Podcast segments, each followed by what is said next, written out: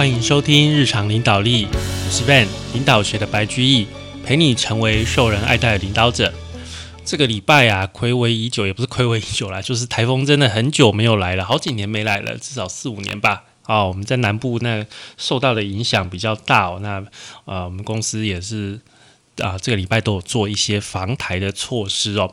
那说起来，防台的措施最主要就是两项嘛，一个就是固定啊，把东西固定好；另外一个就是啊，把这个排水孔这些东西哈整理一下，清清理干净哦，不要让它排水的时候塞住啊，就是把它顺通嘛，顺畅啊。大概就这两个啊最重要的部分哦。好，那我们这一集也是讲我们这个关于工作的九大谎言。第三个谎言，第三个谎言是什么呢？啊，他说第一流的公司把目标层层的下达。呃，不知道各位有没有跑过马拉松？马拉松的长度是四十二公里。哈，当你决定要报名一场马拉松的时候，你会想说，怎么样把自己的体能盯到可以跑完全程？一定都会有这种想法。啊，那这个是会是一个目标，对不对？你想跑完一个跑完一场马拉松，这是一个目标。但是这个目标背后真正的理由，通常是我们想要借由这个马拉松这个过程，啊，证明自己，证明自己的体能啊是 OK 的，证明自己的毅力啊是好的。但是呢，我们就是借由跑马拉松这个过程，好，我们定这个目标，我们想要去把它跑完，然后来去达到说，诶，我们的健康啊，保持我们的健康，然后保持我们精神上面的一个强度。这个啊，定定目标的一个方式，在我们工作上，我们是不是也常常在做？每年我们都要先定一个绩效，上半年呢，检讨一下啊，这个过去的上半年做了什么事。未来的下半年要做什么事啊？然后呢，到了哦，要发分红了啊，要发分红了，看一下公司的业绩好不好？那怎么分红？这笔奖金下来怎么分配呢？就是看各位什么整个年度的绩效，对不对？我们常做这种事就是什么目标的一个考核。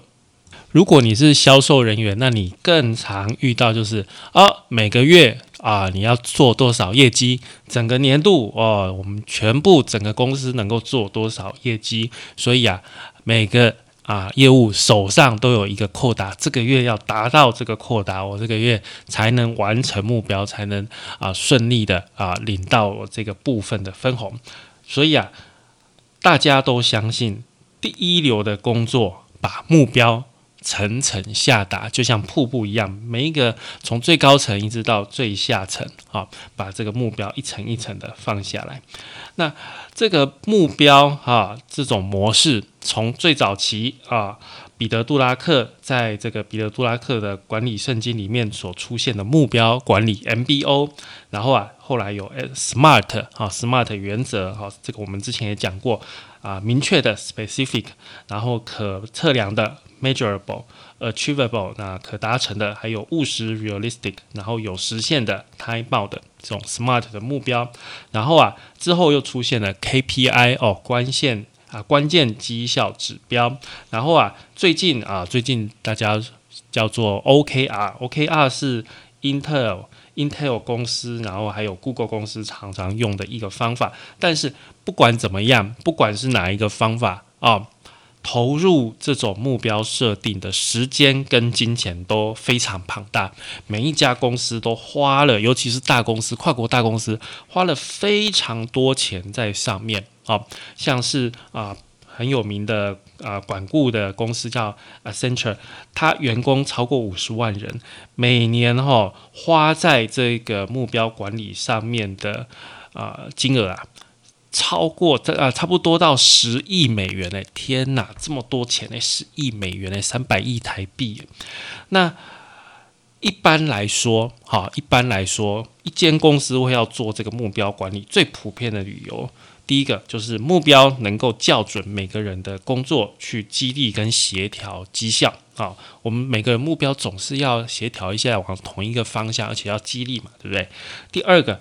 追踪目标的百分比哦，一个数字可以得到出说，诶，这整个组织整年工作进展的宝贵资料啊。例如说，诶，我现在到三月哦，那我完成目标的百分比是多少？是百分之啊二十。那跟我啊，例如说啊，现在是三月嘛，三除以十二是四分之一，那应该要百完成百分之二十五啊，但是我只百完成百分之二十，那是不是稍微落后这个概念？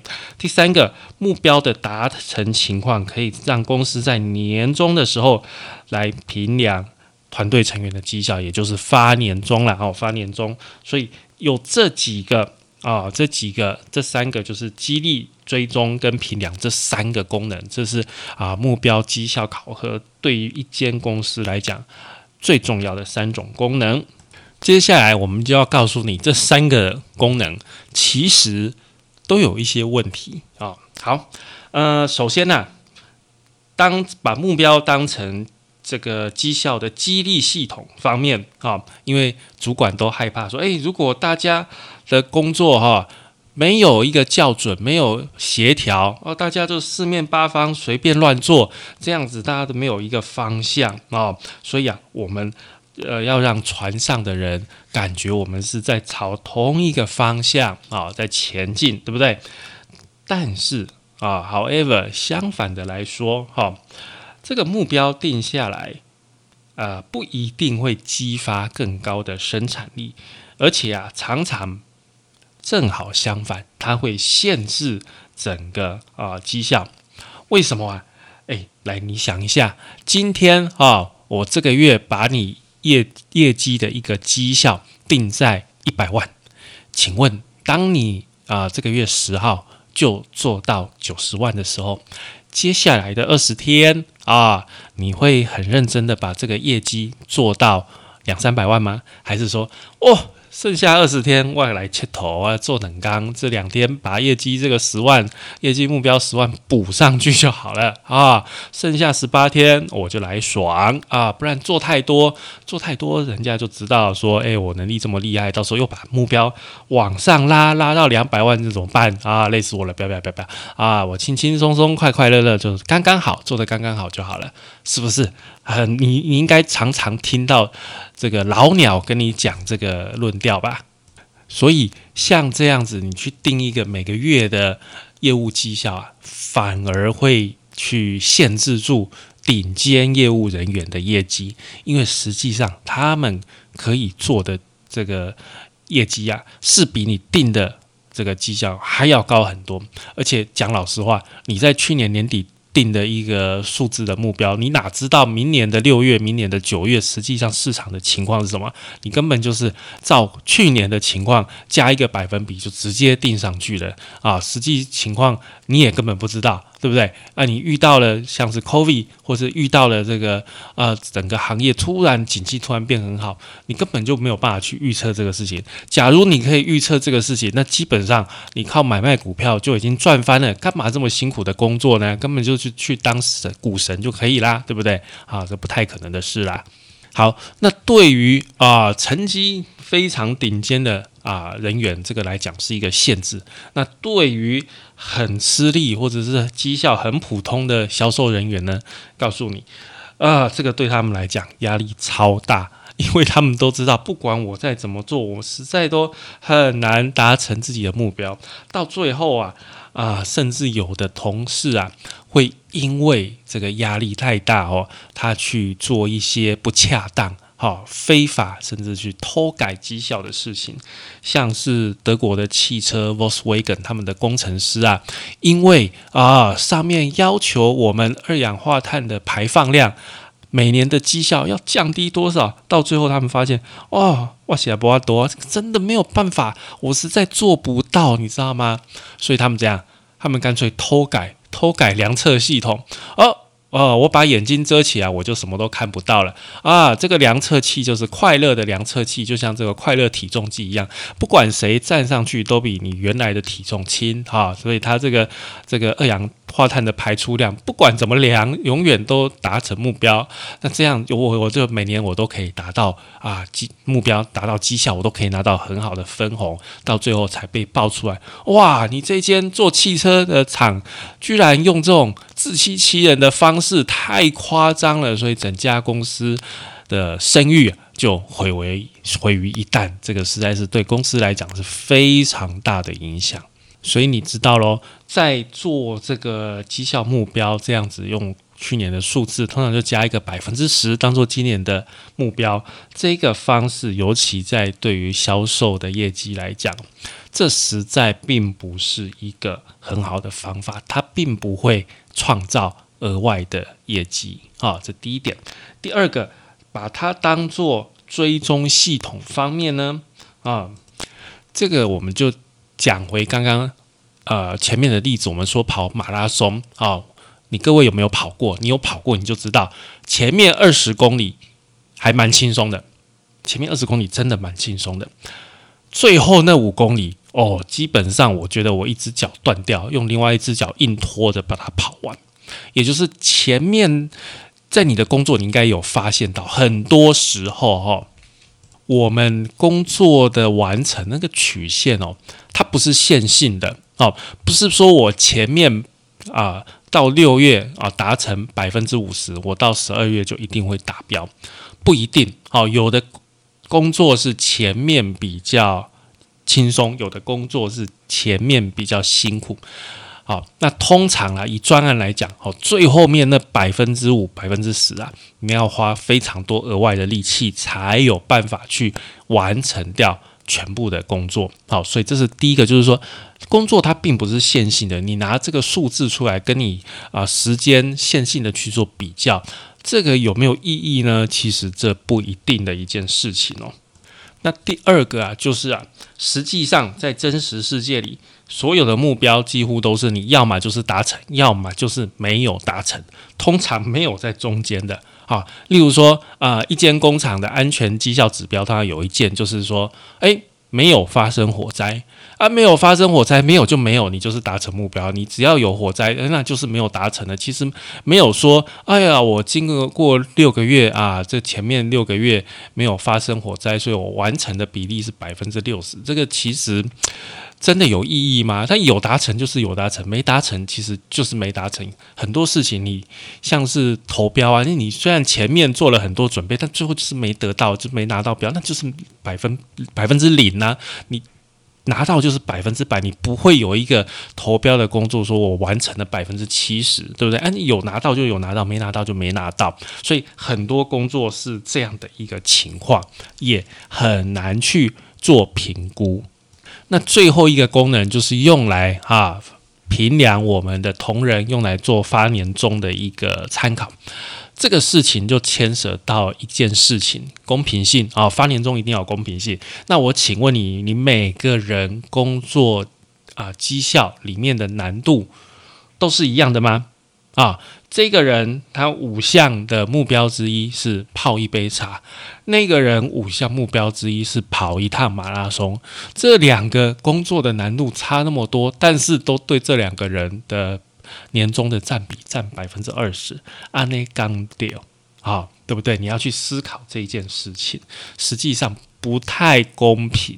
真的，你对每个人，在现在我们一个知识工作的一个年代，每个人的绩效的那个指标，就是内容不太可能都完全一样。你除非是一线的劳工，每个人都做同样的事情，不然哈，其实不同职位、稍微不同工作性质，你很难去让每个人的这个工作内容都是一样。所以你最对绩效的一个评量哦，其实真的很难去做到公平，不太可能。来，我们讲一句大实话。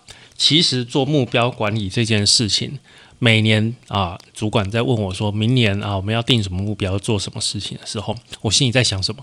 我心里在想，说我不是在想明年要做多少，而是明年我要让我主管知道哪些东西，哪些啊是就是算是自我行销，哈，或者是。政治的一些考量，我要披露哪些东西，让我的主管知道哪些东西呢？我藏起来，我不要让他知道太多。通常我们是在想这些事情，好，在定目标的时候，很大部分的时间我们是做这个事情，所以我们通常啊，都去定那些很有把握，我明年基本上会做到的东西。所以这个系统它有点像你的后照镜，它。不是你往前看的一个东西，它比较是一个落后指标的概念。你慢慢就会发现，说工作是工作，目标是目标，这两个事情慢慢的脱钩了。但是啊，其实啊，要怎么样把目标这个东西、这个系统好好的运用呢？其实有一个方法，就是啊，让啊要达成目标的这个人自己去定，自己去定。啊，自发的去定自己应该达到的目标啊，你认为有价值的东西，那这个目标对你来说才有用。自己去定，自己去达成，这个才是比较好的一个做法。所以，真相，我们刚刚说的谎言是一流公司把目标层层下达，但是真相其实一流公司不是把目标层层下达，而是把意义层层下达。意义跟目的才是公司要去推动、要去推行的一个方针啊。在敬业度调查里面，会有两项跟这个啊目标有公司的目标有所关联。第一个是我们啊，我对我们公司的使命十分的热情；第二个是我对我们公司的前景充满信心。那这个都会跟公司有没有去好好的去推广你自己在。啊，或者是整个公司它公司的意义上面有非常密切、非常紧密的关系，因为啊，领导人要给下面的同仁提供的是意义跟目的。好，我们要让每个人知道他来这边工作是为什么，真正在我们公司里面真正重要的使命是什么？你做什么会有贡献？你用什么方法来完成你的工作？我们想要做的哦，不是说哎一个大目标层层的用像瀑布这样子下去控制去控管，而是把我们的意义像瀑布一样层层的推出去好，这样释放出去，把每个人的工作里面都注入了生命力。但是啊，把实际上该做决定的、该做选择的这个掌控权呢，让。我们实际在工作的人自己去做决定，而不是牢牢的去控制住他啊！这个工作方法是会让整个人的活力完全不一样的。所以，我们真正缺的是意义，我们欠缺的是对工作的目的清楚的了解。我们要知道公司的价值观是什么。我们不是。被主管告诉说：“哎，你就是怎么样啊？怎么样去完成这工作？怎么样这件事情，我们应该自己决定。但是你要告诉我这个公司的意义，我还有我们工作的目的。那这本书就举一个例子，就是如果你今天是一个啊非常顶尖的资讯人人才啊，那你要去脸书工作，还是要去苹果工作呢？啊，那其实像脸书。”啊，Zack 他们所传达的概念就跟苹果所传达其实非常不一样啊。那个祖克伯他们其实他们的团队会传达，就是说，诶，我是一个啊公司的领导者，但是我。并不一定什么事情都懂哦，好，但是我们很清楚，就是我们想要在我们这个脸书 Facebook 这个公司去，啊，现在叫 Meta 了哈，要去打造什么样的公司？哈，我们的工作是为了什么？啊，有什么意义？我们要怎么样帮助大家了解说，诶，我们这个公司要朝往什么地方走？例如说啊，啊，Facebook 它的这个园区，这个园区啊。啊，它像是它是它面积很大哦，它面积很大，然后每一扇玻璃门上面都有相同的标志哦。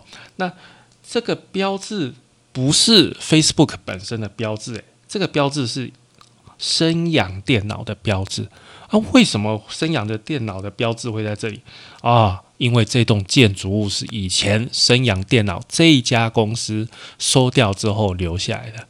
那其实啊。你脸书这么有钱，你把这个标志改掉或者是弄掉，这也不是什么不是什么大事情啊？为什么脸书要留这个标志在这里呢？啊，就是要提醒大家，如果你不快速的做出行动，不快速的做出决策，找到更好的解决方案，那我们这家公司可能也会步上升阳电脑这家已经收掉公司的后尘。所以你看，他借由这样一个一个的呃方式去传达出这间公司的价值观，这间公司想要。带给员工是什么？然后啊，他们会鼓励说：“诶，员工在你的办公室里面去贴你支持支持的信念的海报，像是那个 Black Lives Matter 这样子的海报啊。因为脸书就是一个他希望在他的网页上面去做人际的连接，所以。人际的连接就是通过这些概念去找到连接，所以你如果是喜欢这样子方式的人，那你会在脸书这个公司找到意义啊。但是啊啊，如果你比较觉得美丽完整度啊比较重要，你希望慢慢的考虑啊，很严格很精准啊这样子，那你应该要去苹果，苹果。这一家公司的执行长，不管是以前的啊贾伯斯，或者是现在的库克，他们一直都告诉你，这间公司就是要慢工出细活，我要做一个。很完整的，好在封闭系统里面的东西。你看他们的办公室，好像一个外星人的太空船，是一个完美的原型，彻底就是我，就是在我这个系统搞我自己的东西啊。你如果数字要很快，不想管这些事情，那不好意思，脸书更加的适合你。所以，不同的公司传递出不同的讯息。我们要找到适合在我们这里工作的人，在这边工作。我们希望这样的工作方式能够挑起你在这里工作的热情，找到你工作的意义。好，那讲到传达意义啊，有三种方式来做。好，第一个就像我们刚才讲的。透过你刻意彰显的事物来去表达你的价值观，就像我们刚刚讲的，诶，这为什么升阳电脑的标志它不把它抹掉呢？留下来给别人看，这些东西都在传达说，诶，你是怎么样的一个人？好，这第一个。第二个，借由惯例，借由一些活动，哈，把这个意义层层的啊传下来。那这些惯例像是什么呢？哦，像是如果是脸书的话，他们这个 town hall meeting 的话，那他们就会啊，执行长就会到全公司最大的员工餐厅啊，任何员工都可以随便的问问题。但是如果是苹果，如果是贾博士，他们的公司的啊 town hall，他们举行的时候，这个就是执行长个人的表演秀，你不可以乱问问题，而是你要看你们的。啊，神啊，看贾博士在那边表演，然后赞颂美学的价值，努力的做笔记，哈啊，在每个组织有很多不一样的惯例，不一样的做法，其实都是在传达出这些讯息，好，这也是一个方式。第三个方式就是说故事，好，去叙说在这个组织里面的故事，好，那。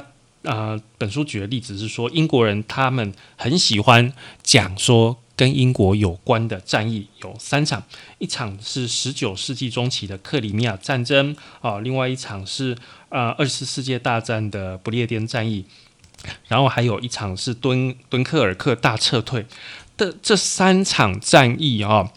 英国人都没有打赢啊！英国人都没有打赢，但是为什么英国人喜欢讲这三场战役呢？原因就是啊，这三场啊，对英国人来讲代表的意义就是说，我们永远不会放弃，我们永远不会投降，我们看重的是决心还有坚毅。比胜利还要重要，好，所以这三场战役会传达出这样的意义，所以用说故事的方法来去传达。那这个我们在之前这一生你想留下什么？第三啊第八集 EP 一三九也讲了这样的一个说故事的一个方式。假如啊各位对这个部分更有兴趣的话，可以回去啊回听我们的这一集节目。好，那最后做又用一个故事做一个总结哦，好。啊，有一位小朋友叫做医生啊，医生他的妈妈很辛苦，为什么？因为医生哦，这个小朋友他有自闭症，好，从童年起，他的妈妈就被要求每年要写一份个别化教育计划，好，去定定她还有她的老公对医生啊明年的教育目标啊。啊用来帮助啊指引他的教育者还有治疗师。随着时间过去，他们夫妻两个的目标越来越低，医生看起来永远没有办法独立生活啊。就觉得说啊，这个孩子以后大概很难有工作，也很难结婚了。所以他们的目标啊，一年比一年低。就觉得说啊，这个每次今年讨论又比去年感觉好像又更没什么可以讲，更没什么希望啊。每年的目标都比去年更简短，到最后短到只剩下一个句子啊。这个他的母亲在那一年的目标上面只写说，哎。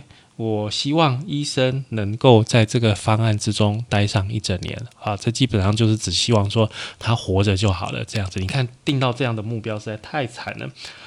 啊！再隔一年，他妈妈来到这个会议，实在是他就什么都没带，就空空的，两手空空的。他就说他他太忙了，而且每次要定目标的时候，我就要从头复习我我儿子所有的缺点，那实在太痛苦了。这个我儿子有自闭症，这个状况就每况愈下，我每次都要回顾。天哪，他今年又更恶化，这实在太惨了。